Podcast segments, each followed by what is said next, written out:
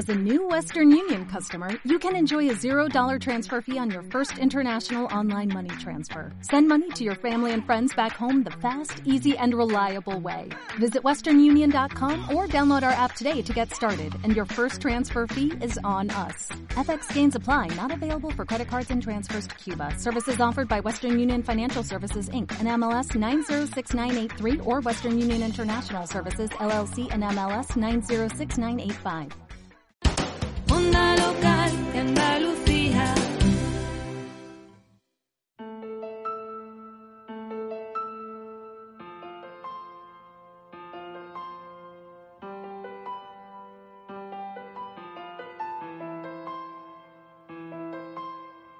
En la onda local de Andalucía, Full Frame, tu álbum radiofónico sobre la fotografía, con Juan María Rodríguez.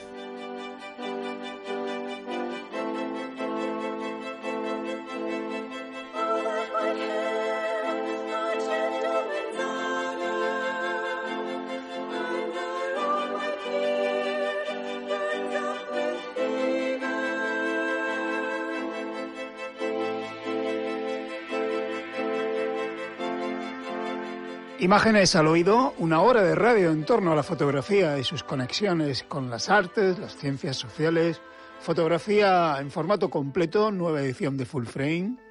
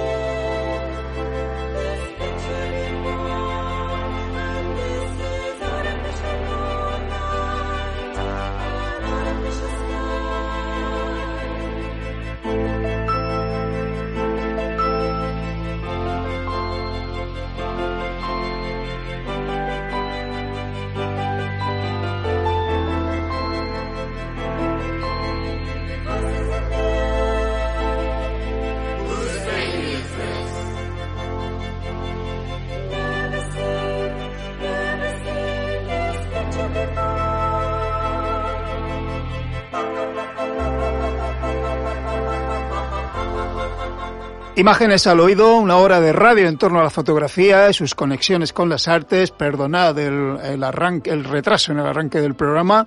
Eh, estamos a puntito de conectar con Marcelo Brodsky, que es un fotógrafo, artista argentino muy notable en el campo de la intervención plástica de las imágenes y su resignificación política. En un minuto estamos hablando con él, mientras tanto oímos un poco de música y enseguida hablamos con Marcelo Brodsky. Nuria González en el control, Miguel Solís en las músicas, Juan María Rodríguez en la dirección y ante el micro, hoy en esta situación un poco apresurada, pero bueno, eh, calma, dos minutos y hablamos con Brodsky.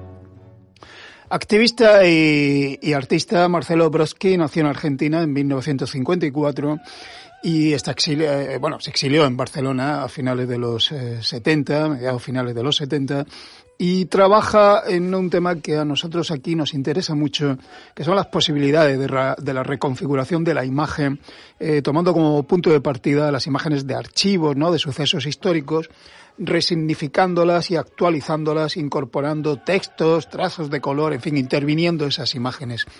Marcelo, eh, gracias por atendernos, por atenderme aún accidentadamente. Hola. Y hola. Hola. Eh, a ver, Marcelo, que expone eh, en Fotocolectania, la Fundación Fotocolectania en Barcelona, eh, con un título además muy interesante, ¿no? Resistencias poéticas, ¿no? El título de, de una exposición que repasa una trayectoria muy amplia. Y a mí me interesa además esa, esa, ese título, Resistencias poéticas de una imagen intrínsecamente política que quizá en el contexto del centro de arte adquiere otra significación, adquiere otro, otro relieve. ¿Qué significa ser resistencia poética y qué significa usar la imagen política en un centro de arte? Bueno, la imagen eh, para una cierta lectura siempre tiene su politicidad o su política y toda imagen contiene la posibilidad de muchas lecturas. Uh -huh. Sucede que yo utilizo las imágenes este, para estos ensayos, imágenes en general de prensa que he quedado en el archivo después de las 48 horas en las que estuvieron en la actualidad, -huh. y con esas imágenes reconstruyo el momento histórico en el que eso se estaba dando. Uh -huh. En el caso particular de Resistencia Poética, es una imagen de mi ensayo más reciente sobre el, el, la insurrección popular que hubo en Colombia en 2021 de los jóvenes de Cali y Bogotá contra un lanzamiento y una modificación de la ley impositiva que les afectaba negativamente a sus estudios y hubo una gran movilización en todas las ciudades de Colombia, pero particularmente en Cali donde hubo 40 chicos muertos. Uh -huh. Yo trabajé con periodistas que estaban cubriendo ese acontecimiento, fundamentalmente con Federico Arias Escobar y con otros periodistas, y con cada uno de ellos se llegó a un acuerdo para utilizar las imágenes en un proyecto artístico es decir, lo saco del contexto de la información, del news, de la noticia uh -huh. del día, uh -huh. y lo pongo en un contexto, una lectura más eh, amplia, más compleja, en la que interviene también el momento histórico, hay textos, están las consignas, cambio el color, cambio el punto de vista de la imagen, o el punto famoso, digamos, de Barth, uh -huh. y lo adapto a lo que yo quiero contar. Es decir, trabajo con la imagen que se convierte como en la base de construcción de un discurso subjetivo, artístico, uh -huh. personal, de mirada sobre esos acontecimientos, que después ordeno, edito y presento de distintas maneras, de forma de libro, en forma de exposición, en el caso concreto de Fotoconectania, uh -huh. mostré esto en esta antología, pero acabo de mostrarlo en Bogotá, en una antología uh -huh. completamente distinta, en la que está toda producción colombiana. Es decir, cada una de estas obras, este, digamos, se integra en el circuito artístico porque yo soy artista, si no soy fotoperiodista. Uh -huh. Mi vida es la de, autor, si soy fotógrafo, pero fotógrafo, uh -huh. autor. También uh -huh. hago, digamos, muchas veces trabajé como fotógrafo para un que sea alguien que me contactó, pero en lo que es en mi propia producción visual, desde hace ya muchos años, estoy en el circuito del arte y bueno, mi obra está en alguno de los principales museos del mundo, ¿no? Sí, sí, sí. Sí, Met, sí, sí. el museo más importante de América Latina. Es decir, que yo trabajo con eso, con los museos, con la circulación de las imágenes, cómo Ujú. circulan las imágenes, cómo cuentan una historia. Bueno, es, es un tema que, nos, que me interesa vivamente, porque efectivamente las imágenes son polisémicas y performatizan de una manera o de otra allá donde, allá donde se les ponga, ¿no? En el contexto en el que se las sitúe, ¿no? Yo te quería preguntar, Marcelo, mm, haciendo abogado del diablo, tú que has trabajado temas muy duros, ¿no? De la, de la dictadura argentina que te sacó de tu país y que secuestró a tu hermano, ¿no? Eh, desaparecido, tu, tu hermano Fernando, ¿no? Sí. Eh, bueno, y hubo un intento de secuestro a ti mismo, que es por el que ya decides marcharte de Argentina después de la dictadura militar, cuando llega la dictadura militar. Eh, bueno, has hecho unos trabajos que muy interesantes, ¿no? De, de, de, tu, de tu curso escolar, con fotografías además de tus compañeros de clase que miran a cámara, ¿no? Que es otra, otra forma también muy, muy distinta, ¿no? De presentar las imágenes, esa potencia de la mirada, ¿no? Que nos interpela, ¿no? De las identidades reales que nos interpelan, que fue de ellos, y tú las intervienes, con, pues contando sus vidas, y eh, muchos de ellos, pues, fueron víctimas de la, de la dictadura. Te quiero preguntar, Marcelo, si trabajar en ese ámbito ¿Tú crees que eso, si resuelve algo o no lo resuelve? Te leo una cita de Alfredo Har. Perdida, te leo una cita de Alfredo Sí, Har. sí, sí, conozco Perdi- bien a Alfredo, sí. sí, sí, claro. Perdida en ese mar del consumo, ¿acaso podría llegar a afectarnos una imagen del dolor? Se pregunta él y añade, triste es decirlo, pero en la mayoría de los casos no puede. ¿Las imágenes del dolor pueden cambiar algo? No. ¿Dónde te posicionas tú en ese debate? Me parece interesante el debate. Lo he expuesto con Alfredo ya en distintas oportunidades. Él ha mostrado, por ejemplo, los ojos de Meriquita, que es una mujer que mataron a machetazos en Ruanda. Mm, Y yo mostré este trabajo del Colegio Nacional de Buenos Aires y, y la víctima de mi generación. Debo contarte que esa imagen, la, la clase, la obra más conocida de mi Mm. producción visual, ujú, no es una foto mía, es una foto sacada por un fotógrafo del colegio, en la que yo Mm. estoy dentro de la foto como uno de los compañeros.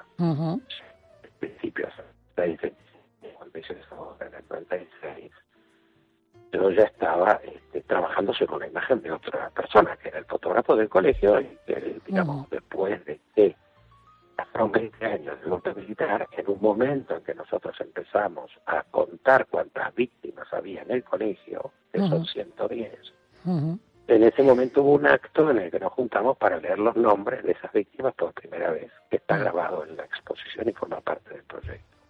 Ese acto y esa lectura, y que está presente en la muestra en Fotoplectania. Entonces, esa lectura este, fue acompañada de una exposición de fotografía. Yo tenía una foto grande de mi foto de clase que la había estado usando como fondo para este, sacar retratos de mis compañeros. Justamente estaba volviendo del exilio. En ese, en ese momento estaba volviendo de Madrid, no de Barcelona, porque viví muchos años también aquí en Madrid, donde estoy ahora para Arco, y, y aquí tenía mi agencia de imágenes, Latin Stock, que es una agencia que vendía imágenes para todo tipo de uso y que representaba mm, mm. Todo de gestionaste durante mucho tiempo, sí.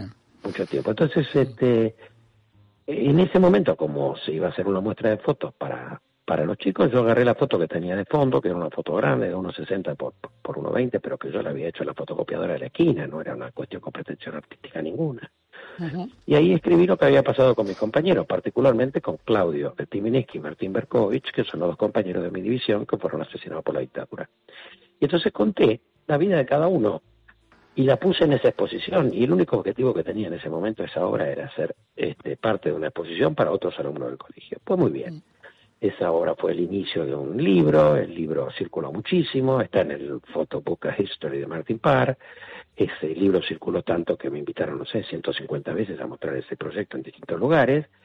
Este, ahora está en estos museos del mundo y además cuelga en el claustro principal del colegio, con lo cual mis dos hijas y todas las personas que pasaron por ese colegio en los últimos 15 años se encuentran con esa foto en la que se cuenta lo que pasó ahí durante la dictadura todos los días. Eso tiene un efecto. Todo el mundo recuerda esa foto del resto de su vida. Ya sabes lo que dice Susan Sontag, ¿no? A veces recordamos la foto, pero no recordamos el hecho histórico asociado a la foto. La foto en este caso no hay duda, porque está muy claramente dicho que Martín fue el primero que se llevaron y que no llegó a conocer a su hijo Pablo, que hoy tiene 40 años, que a Claudio lo mataron en un enfrentamiento y esa foto eh, es un pro- un objeto icónico de nuestra cultura nacional, todo el mundo la conoce y sabe de qué habla, o sea que Ujú. no, no hay peligro de que uno piense que eso es una foto más de un grupo, de un curso, no. Bueno, es que tú La- las la- intervienes y eso es lo interesante, ¿no? Tú las intervienes, las datas, tú... tú Claro, le, le- Claro. intervengo, claro, Claro, claro, intervengo, claro. la modifico, la Claro, transformo. no, y añades bueno, el texto, y añades el texto, y esto es lo interesante, ¿no? Que por otra parte, forma parte también de tu propia biografía personal, porque tú Absolutamente casi sí. que arrancas como poeta, ¿no? Como escritor, ¿no? Es decir, el texto siempre te ha acompañado, ¿no? Siempre, siempre. Pero además que mi primer libro, que lo hice en Barcelona en 1982, es un libro de poemas, se llama Mm. Parábola y lo hice en el exilio y ahora cinco libros. Pero el primero lo hice en Barcelona y no es un libro de fotografía, es Claro. un libro de poesía. Claro. ¿La imagen necesita la palabra, Marcelo? Sí, no, es decir, a veces sí, a veces no, No. depende para qué. Lo que sí es Marcelo, a veces, a veces te perdemos, eh, si puedes... Ah, ah, ah. Vale, ahora bien, ahora muy bien. Que cualquier historia que puedas, que quieras contar a las nuevas generaciones, tiene que hacerlo con imágenes. Claro.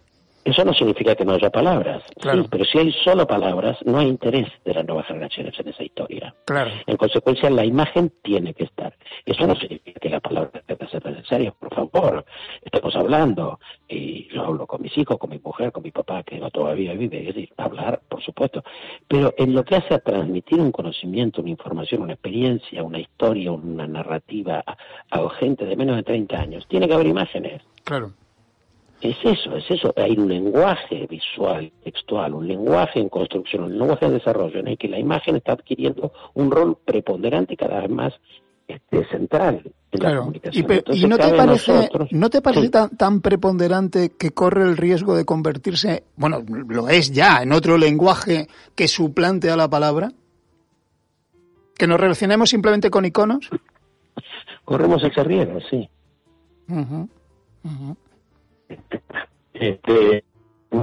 No, que suplante la palabra. Corremos ese riesgo. Vale. Eso sería como el absurdo de que la imagen reemplace la palabra. Por eso yo hice uno de los ejercicios que llevo haciendo como 15 años, es un ejercicio sobre la comunicación solamente con imágenes, que se llama las correspondencias visuales, que llevo 15 años haciendo con otros artistas, con otros fotógrafos, con Martín Parr, Pablo Ortiz Monasterio, con Manera Inclusa, con Joan Foncuberta, en la que nosotros nos comunicamos solo con imágenes, para ver si podemos, hasta dónde podemos llegar sin palabras. Y es un ejercicio muy interesante. Es interesante, sí. Hay una cosa, alguna gente, Marcelo, algunas veces, gente que está poco entrenada, ¿no? En fotografía contemporánea, ¿no? Hay gente que recela también del- de la fotografía como hecho, como hecho creativo contemporáneo, ¿no? Radicalmente contemporáneo.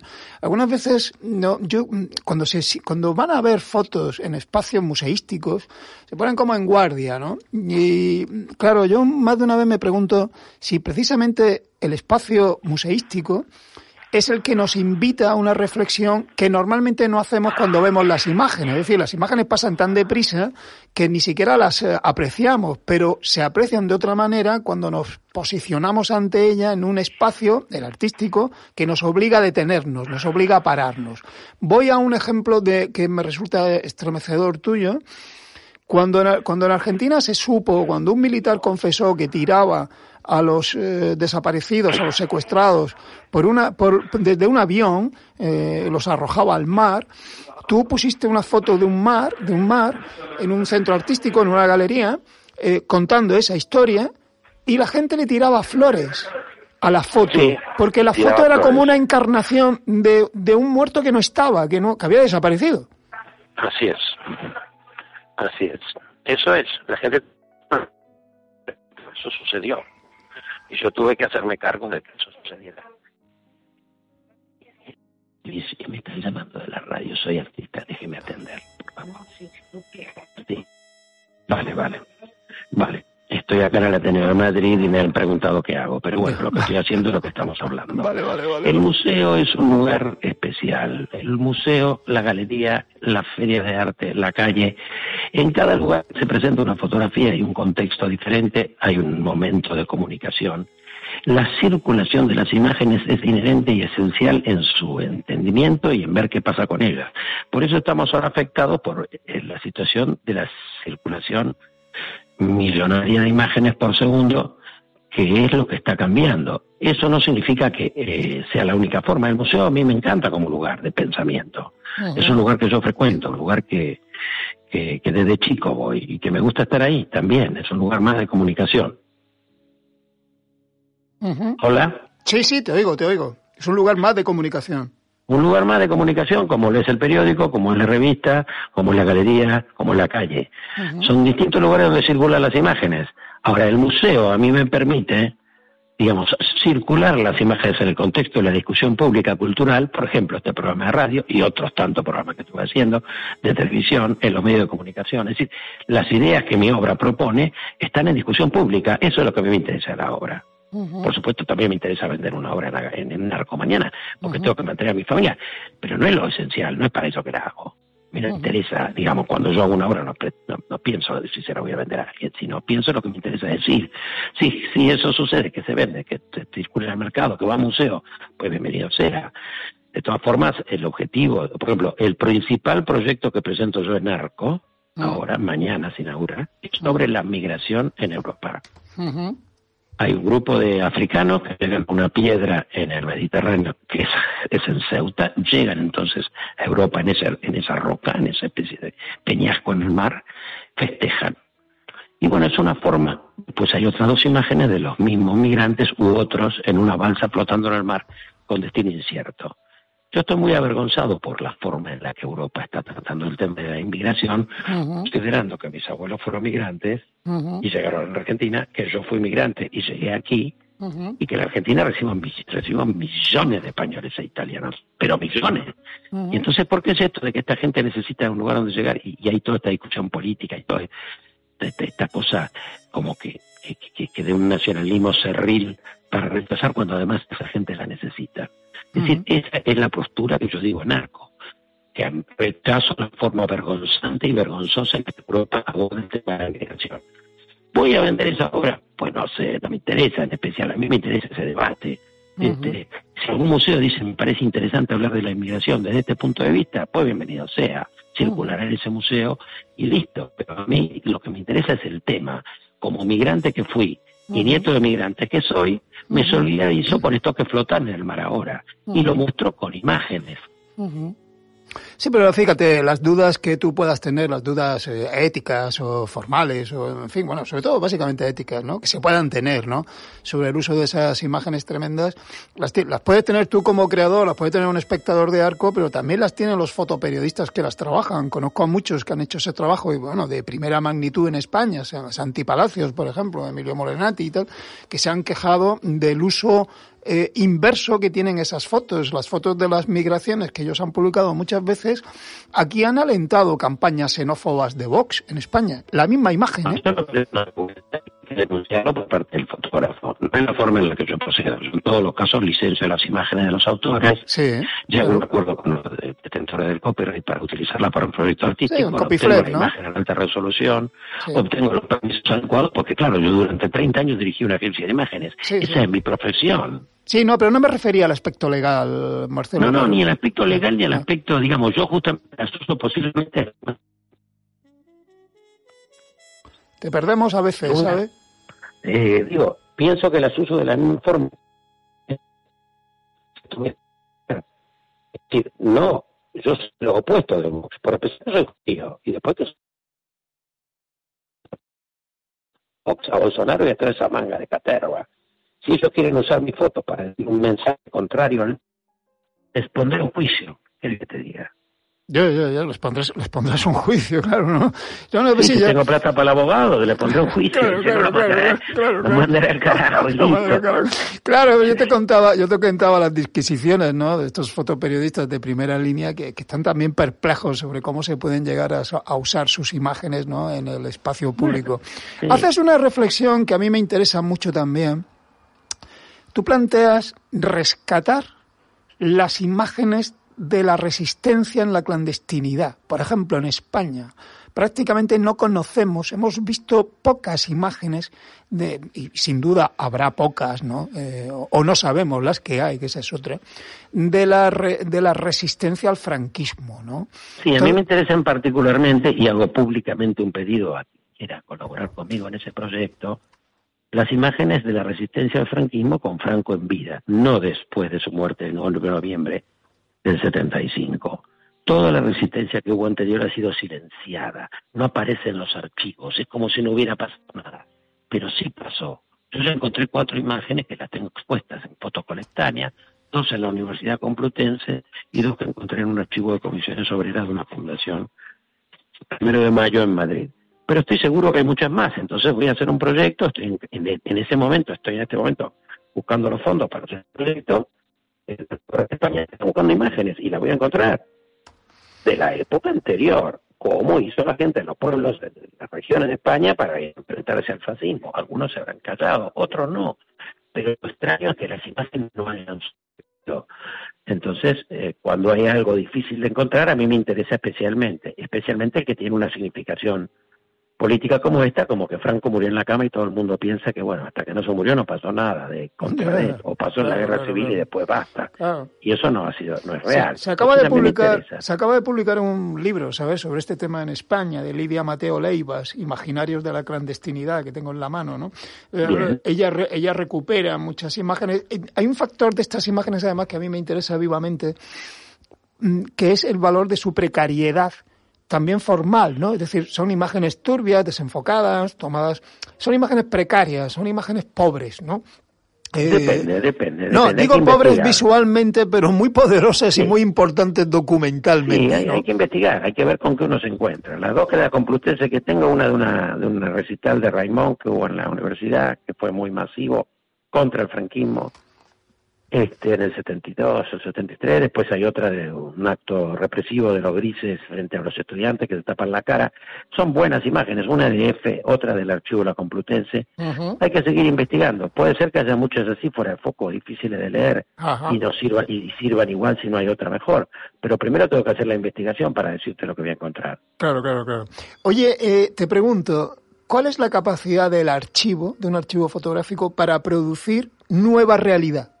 Los archivos crean nuevas realidades, ¿no? Bueno, en la medida en que la foto del archivo sale del archivo y se transforma en otra cosa, en un artículo en la prensa, en una obra de arte, en una en una exposición, en un en un proyecto este, digital, en la medida en que la obra de la, la foto del archivo sale de ahí y circula de otra manera, puede transformarse en otra cosa, es decir, como cualquier cosa que está dormida y que se despierta, como la cenicienta. yo.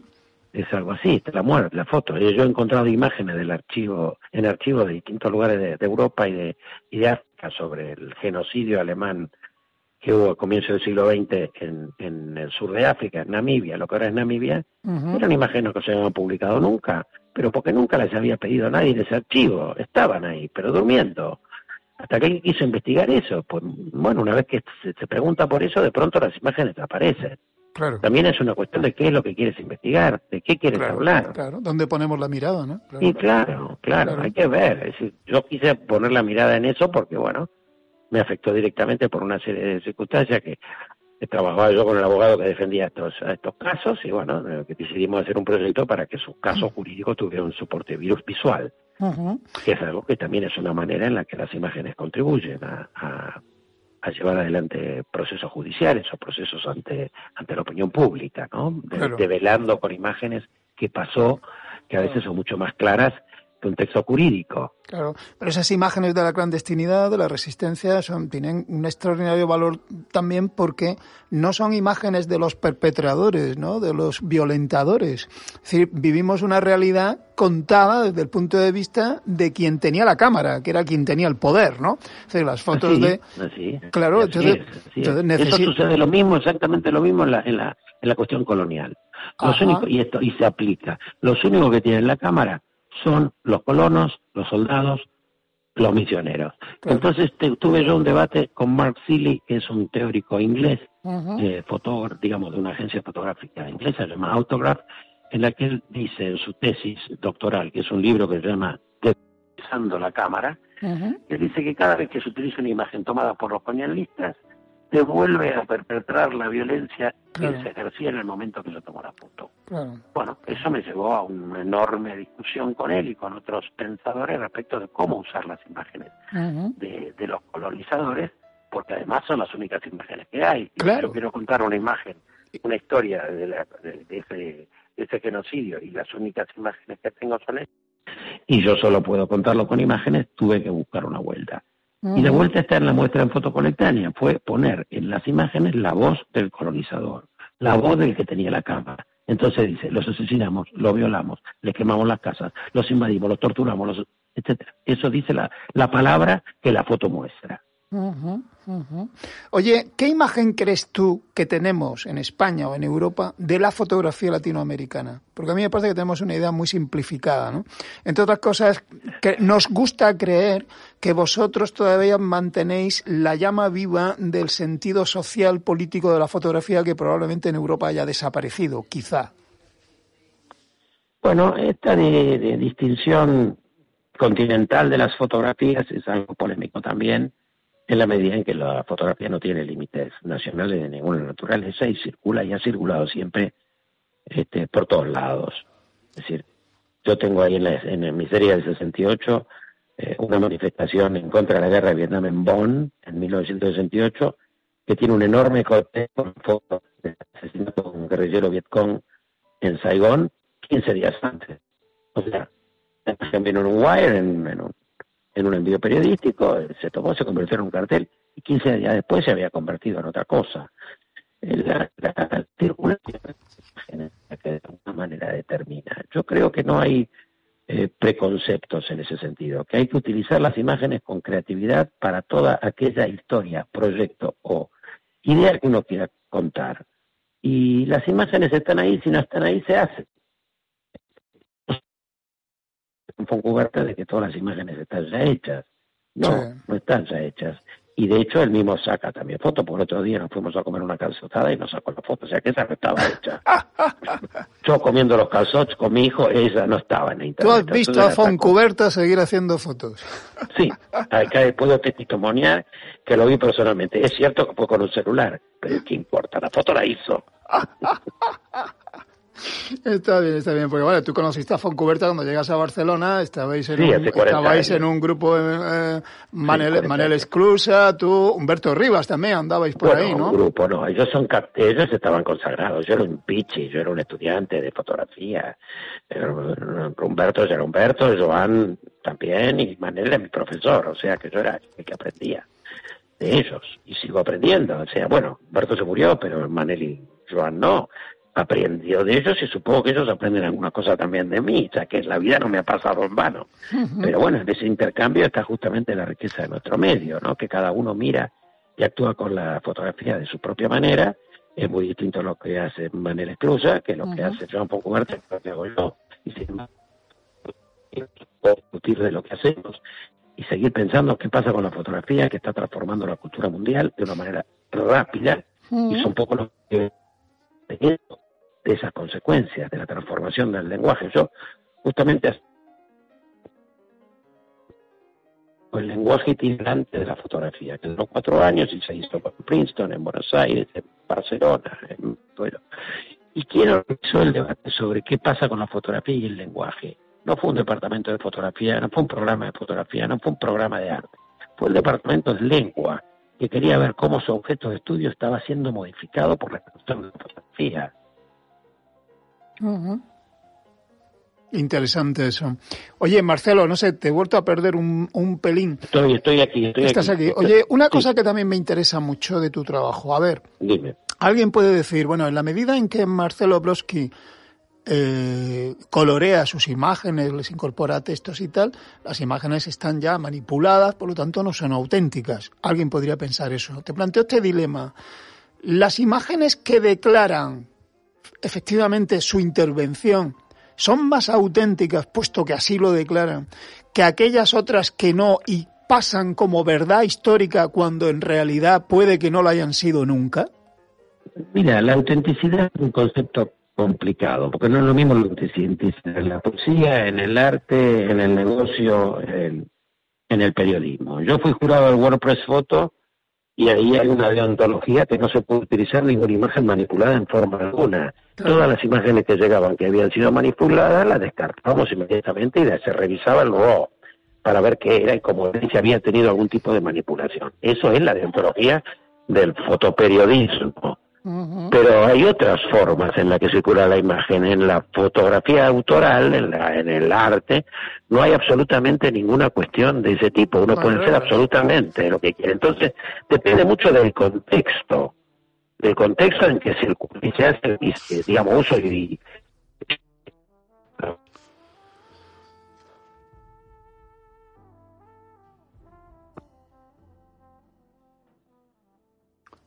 Pues te hemos vuelto a perder, Marcelo.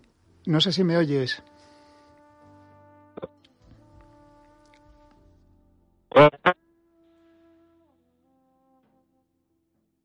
Hola, Marcelo.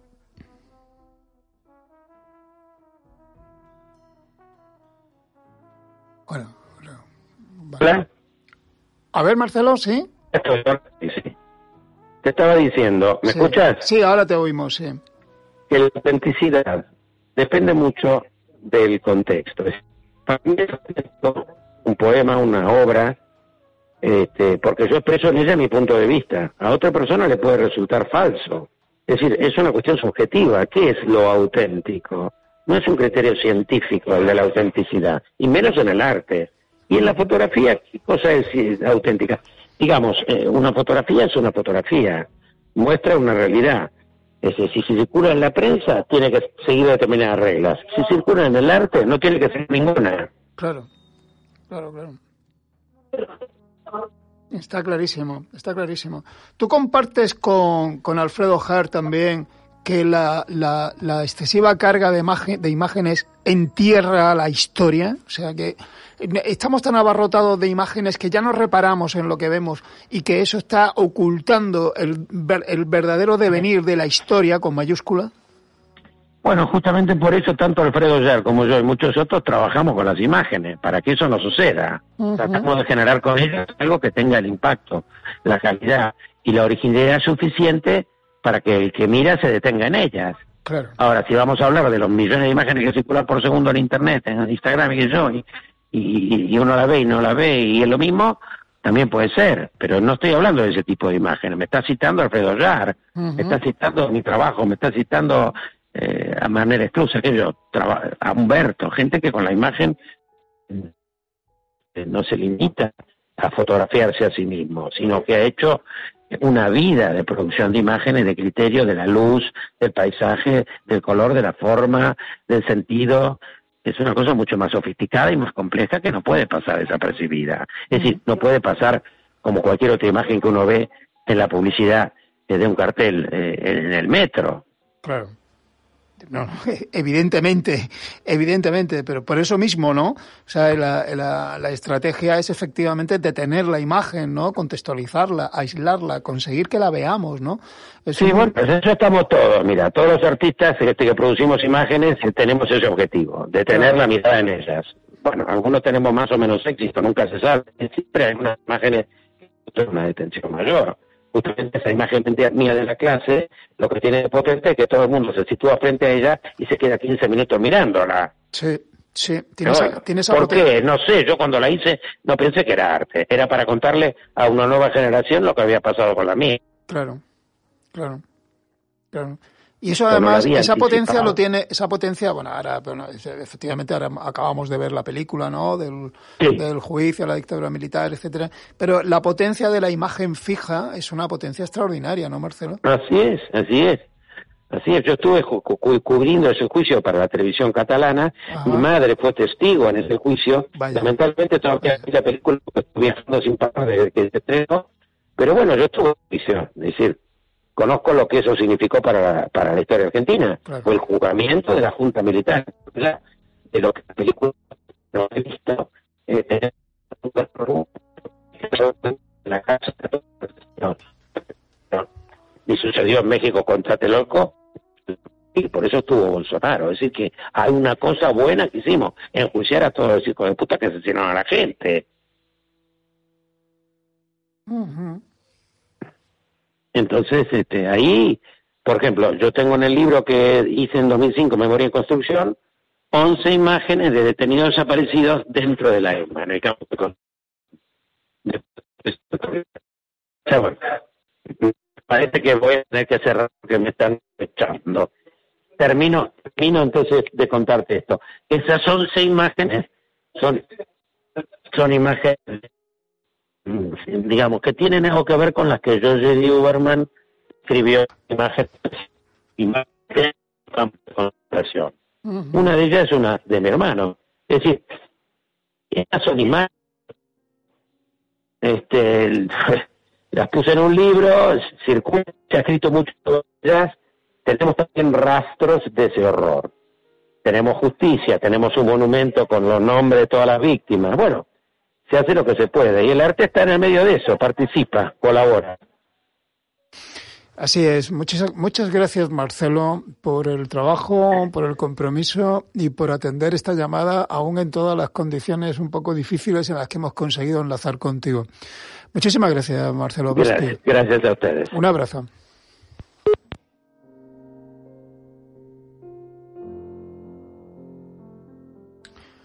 Programa complicado, os pido disculpas por las dificultades técnicas y por cómo se ha desarrollado el programa, pero en fin, creo también, francamente, que la conversación con Alfredo, con, con Broski ha sido, ha sido bastante interesante. Nos oímos en 7 o 14 días, porque el martes que viene es festivo en Andalucía y creo que no hacemos programa, ¿no, Nuria? No, vale, ok, pues en 14 días. Vale, un abrazo a todos, saludos de Nuria González, de Miguel Solís y de Juan María Rodríguez. Hasta luego.